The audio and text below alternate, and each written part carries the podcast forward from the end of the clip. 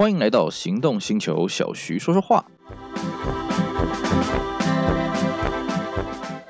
大家好，我是 c e l s i r。今天呢，我们继续来跟大家聊一聊台湾的汽车历史。好，呃，我们上一次的这个节目内容呢，跟大家聊到这个台湾的汽车历史的演进呢，我们聊到了。裕隆在九零年代的浴火重生啊，靠着 A 三二 Saville 这款车呢，成功的让裕隆转亏为盈，并且呢，A 三二这台车因为针对本地的市场所做的设计啊，让民众非常的开心啊，买的很很高兴啊，裕隆当然也卖的更开心了啊。那同时呢，也带领这个台湾车坛走向高级化配备的风潮呢。所以呢，在九零年代后期呢，甚至到二十一世纪初期呢，哎，这个全世界啊，同型车啊，就是台湾的这个规格呢，是全世界最豪华啊，配备。最多啊，看起来最气派的啊，造成了一个台湾车坛的一个高级化的一个声浪了啊。当然呢，这个在销量上面的反映出来呢，也让玉龙顺利的拿回这个销售冠军的宝座了啊。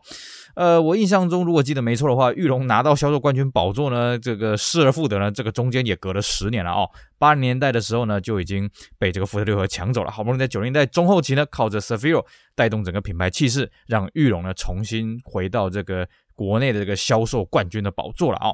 好，那我们今天呢要跟大家来讲讲，就是哎，他的对手哎，和泰汽车的绝地大反攻了啊！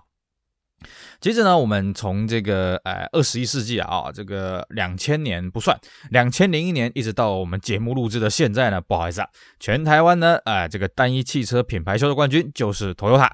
啊，那各位会说，那那可是诶，以前你刚刚不是讲嘛，这个诶，八零年代的时候，这个福特把这个销售冠军宝座从玉龙手上抢走了嘛？那为什么不是福特取而代之呢？我只能说，Toyota 真的是太强了，真的是太厉害了啊！我们今天来跟大家讲一讲，为什么 Toyota 可以这样子一直称霸市场二十多年呢？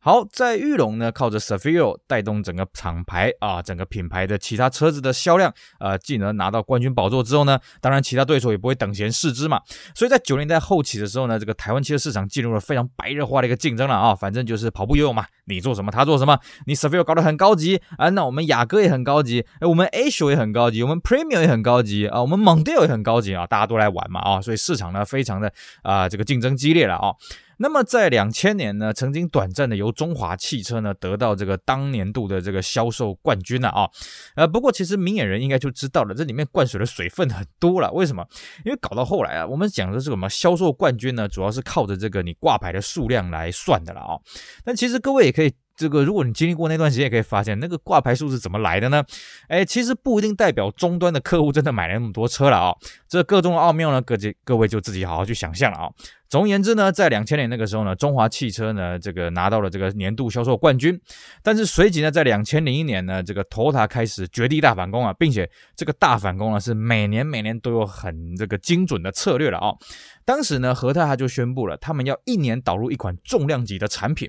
二零零一年率先导入这个全新大改款，这个首度在台湾国产的这个。Corolla Altis 啊，并且找了这个布莱德皮特啊，这个黄金组合来代言的这个黄金的这个单身汉啊，当时还是单身汉了啊。当然你现在看，呃，真是颇有年纪了啊。不过在那个时候呢，哎呀，布莱德比特还是小鲜肉一枚嘛，是不是？然后呢，这个 Corolla Altis 呢，当时标榜的就是 Break into Style 啊，然后呢，这个很有型啊，然后搭配布莱德比特帅气的脸庞啊，还有他电头的海报呢，果然那此举一举奏效，哇，这个车子真是大卖啊啊。那么让 t o t a 这个品牌气势呢，又重新回到这个市场的顶点了啊、那么再来就是第二年呢，国呃这个和和泰呢又推出了这个国产的 Camry 啊，来取代这个 Premium 啊。那我们知道嘛啊，之前 Premium 去对决 s a f i r 的时候，这个完全是越级打怪了啊。Saville 是三千 CC 的车格嘛，Premium 只有两千 CC 的车格嘛。好，那何泰也觉得说好。要这样子来玩，那我也陪你。所以呢，我们找了一个三千 CC 的车格的 Camry 呢，来跟你三千 CC 车格的这个 s a f i r 来对干。哎，果然呢，这个东西一发表之后呢，哎，果然市场又猪羊变色了啊、很好笑的是，很好玩的是什么呢？哎，这个 s a f i r 它一直标榜的是所谓的 V 六引擎啊。那么 Camry 上市了之后呢，只有到三千的才有 V 六引擎，那么两千的它还是四缸引擎，而且它的动力的输出的数字呢，其实你看一下账面数字也不如 s a f i r。那配备呢也没有比 s a f i r 好，呃，价格也没有比 Saville 便宜。不好意思，它是 Toyota，所以呢，它还是卖的比 Cefiro 好了。不过，呃，这边我必须再多做一些说明，就说了啊，因为我们家也买过这个国产的第一代 Camry，这个车子哦，真的坐起来比 Cefiro 舒服，真的很厉害啊。你也虽然说 Cefiro V 型六缸引擎运转的很柔顺，不过呢，这个 Camry 的二点零四缸呢，也很容易让人家重复发动啊，就是说你发动起来跟没发动的那个噪音啊，那个怠速的那个宁静度啊，其实是这个让你真是感觉不太出来了哦。这个 Toyota 真是有一套了哦。那么紧接着在二零零三年呢，Tota 再发表了这个 Tercel 的换代作品这个 Vios，而且呢，这个 Vios 这一次找的代言人呢是这个小甜甜布兰妮啊。当然，你如果年轻一辈听到小甜甜布兰妮，Who is that 啊？你可能呃对他可能比较没有什么印象了啊。不过呢，这个在当年的小甜甜布兰妮也是一个啊小女孩子啊，很可爱啊，这个这个唱歌啊舞又跳得好，歌又唱得好听，人也长得甜美啊啊，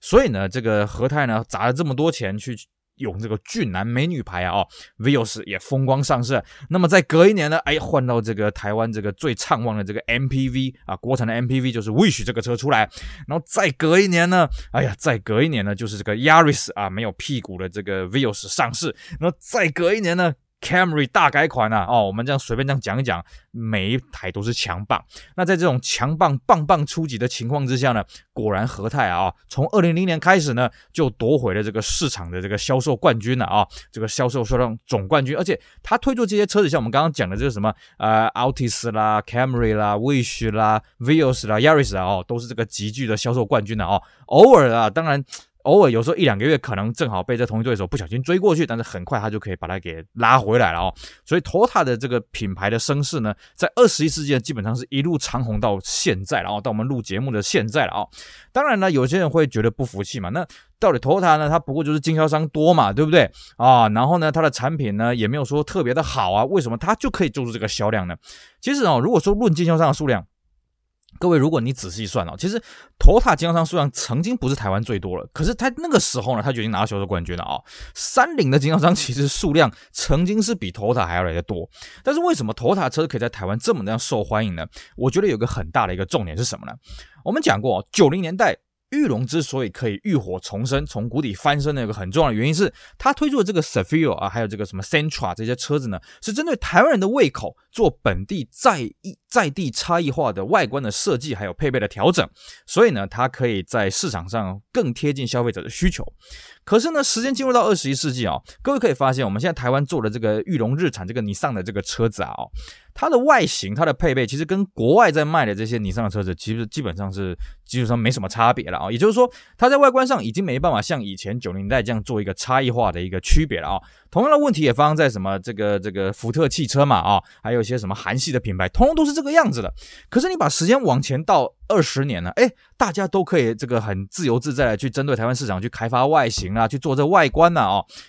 关键点就在这里啊，因为像比方说以玉龙来说了啊。玉龙在九零代之所以可以来修改自己的外形，是因为那个时候原厂，你上原厂自己都自顾不暇，自己都快要倒掉了啊。其实他他对玉龙这种事情，他也是睁一只眼闭一只眼，他也不管了。可是呢，随着法国人把日产呢慢慢的从谷底这样救回来之后，哎，这个日产原厂就开始有话说了啊，不行，我们要求呢要全球统一化这个形象，全球卖的这个日产的产品呢，应该都要长一个一个样貌啊，这样统一我们的形象了啊。同样的也放在福特，甚至福特后来在二十一世纪还喊出一个什么 One Ford，也就是说，全世界的福特呢必须要用同一款车，而不再去区分什么啊亚太市场啦、欧洲市场、美国市场啊，大家卖的都是一样的哦。像马自达它也是这样子，以前马自达在日本国内呢，可能它有车名跟国外的车名不一样，像我们以前讲的什么马自达三啊、马自达六啦哦，在日本叫做什么 Axela 啦、Atenza 啦。那不好意思啊，最近马自达也开始说，哎，在日本卖的也叫做马三，也叫做马六啊，也叫做什么 C 叉五、C 叉七。啊，大家都一样，所以呢，在这种前提之下，这些车商他要针对台湾本地的消费者的胃口去做这些本地的差异化的设计呢，就非常的困难。基本上，他只能在配备上面做一点微调。哎，可是反观。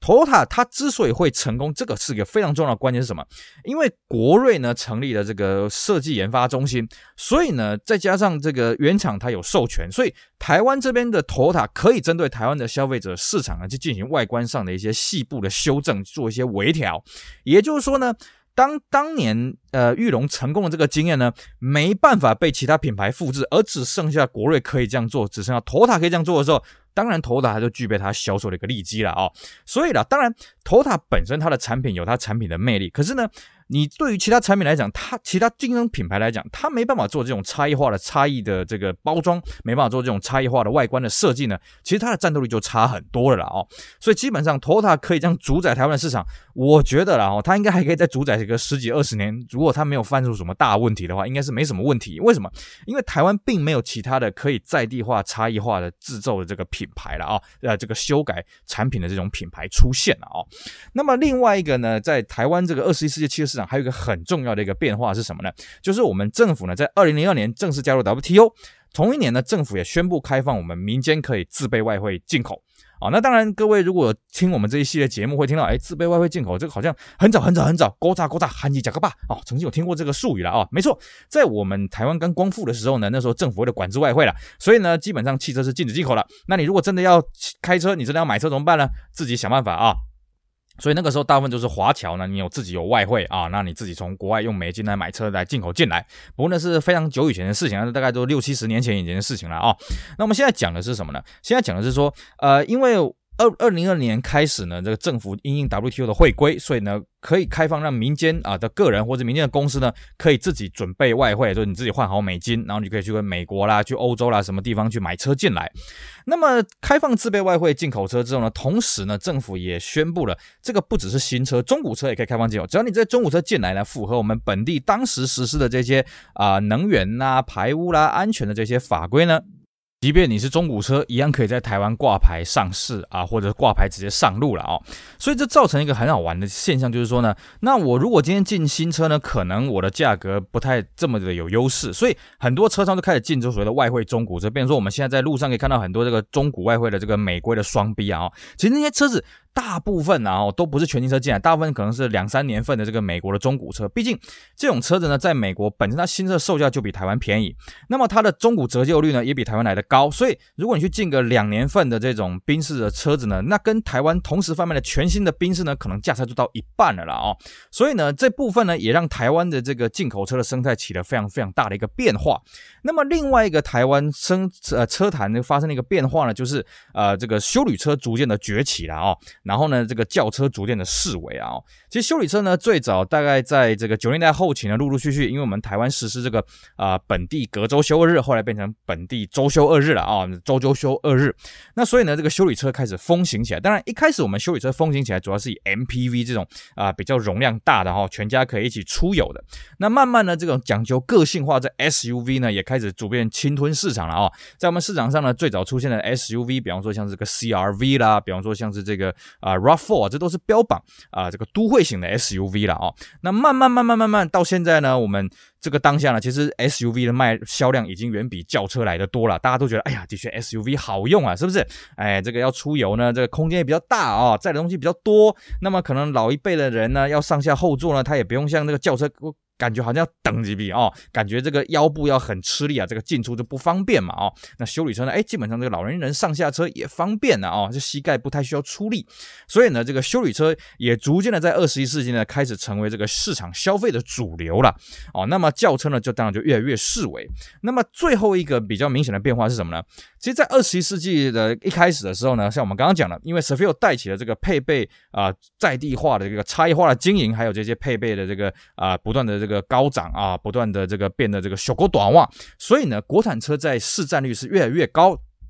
不过呢，因为这个台湾本身呢啊，虽然国产率的呃国产车的市占比率高，但台湾。本身呢，它所需要的这些 know how，基本上国外母厂不会给你啦。换句话说，你虽然国产车的比例高哦，市占率的高，但是你学到 know how 是很少的哦。那么慢慢的呢，随着这几年呢，这个进口车转做进口车的品牌越来越多呢，所以其实国产车的销量呢就占比就越来越低了啊。我记得以前巅峰的时候，曾经国产车跟进口车的比例几乎到九比一了啊。那我们节目录的当下呢，现在国产车跟进口车的比例已经快要到五比五了啦啊。那我觉得国产车被进口车追过去的。时间我看也不远了啦。那在这种节骨眼当中呢，其实我们不禁要怀疑一件事情，就是说，我们现在虽然国产车的市占率还是很大了哦，但是在我们已经变成不折不扣的代工环境之下，其实做这些国产车它对我们汽车工业的帮助到底有没有很大了哦？当然，相对的，我们在这几年当中也有所谓这个纳智捷这个自主品牌的出现。当然，纳智捷大家可能多所批评什么的啊，我们这边就不多谈。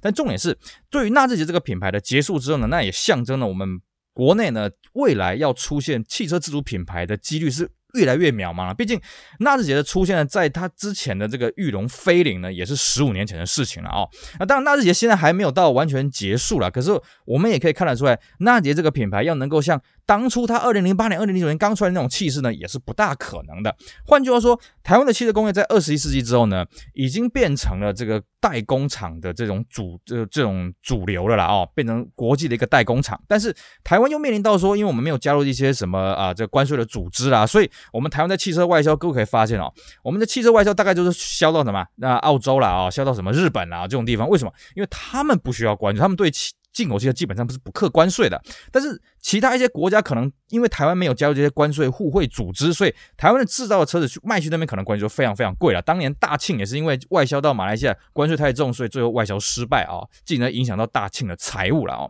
所以说呢，我们这十几年来了啊，台湾汽车市场呢变得一种新的一个局面，就是说，如果说你的产品没办法在本地差异化的开展的话呢，那其实。